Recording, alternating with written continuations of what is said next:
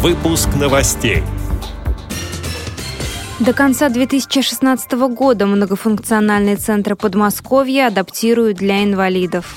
В Московском областном театре драмы и комедии показали спектакль с тифлокомментарием «Птица Феникс возвращается домой».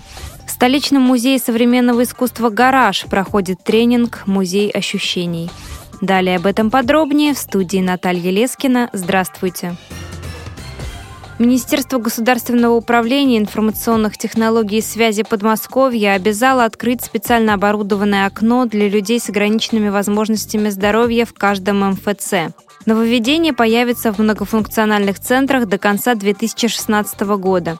Для слабовидящих посетителей в окне приема заявителей установят видеоувеличитель, а в зале ожидания появятся рельефно-точечные указатели и тактильная плитка, сообщает информационное агентство ТАСС.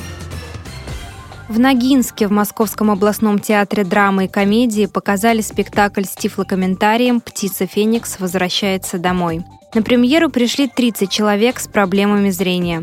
С подробностями директор театра Юрий Пиденко прошел у нас э, первый такой опыт, первый блин, не сказать, чтобы он был комом. Какие-то мелкие были технические неполадки, но я думаю, что все прошло успешно. Люди, конечно, были очень довольны, потому что они слышали и ощущали непосредственное действие спектакля, спектакля молодого драматурга Булинович, называется «Птица Феникс возвращается домой».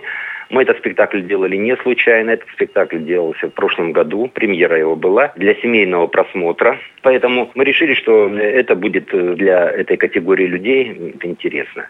Был полный зал, принимала публика восторженно. Надеемся, что этот опыт мы повторим не единожды. Помощь Московскому областному театру драмы и комедии в постановке спектакля с тифлокомментарием оказал Московский губернский театр под руководством народного артиста России Сергея Безрукова. В столичном музее современного искусства «Гараж» при содействии Фонда поддержки слепоглухих соединения проходит тренинг «Музей ощущений». Занятия уже посетили около 70 человек. Это сотрудники московских и региональных музеев. Рассказывает куратор инклюзивных проектов «Гаража» Галина Новоторцева. Этот тренинг направлен на то, чтобы рассказать э, сотрудникам региональных музеев о том, как взаимодействовать с э, посетителями с тремя формами инвалидности. Это незрячие, это глухие посетители, это слепоглухие посетители. В ходе тренинга будут э, рассказывать о своих программах зарубежные специалисты, в том числе из музея Тейт в Лондоне, из музея Метрополитен в Нью-Йорке. Также в ходе тренинга будут практические занятия, на которых участники этого тренинга смогут уже попробовать применить те знания, которые они получили. Тренинг «Музей ощущений» завершится завтра, 30 сентября. Отмечу, что в программе мероприятия предусмотрены открытые лекции, которые может посетить любой желающий. С этими и другими новостями вы можете познакомиться на сайте Радио ВОЗ. Мы будем рады рассказать о событиях в вашем регионе. Пишите нам по адресу новости собака ру. А я желаю вам всего доброго и до встречи.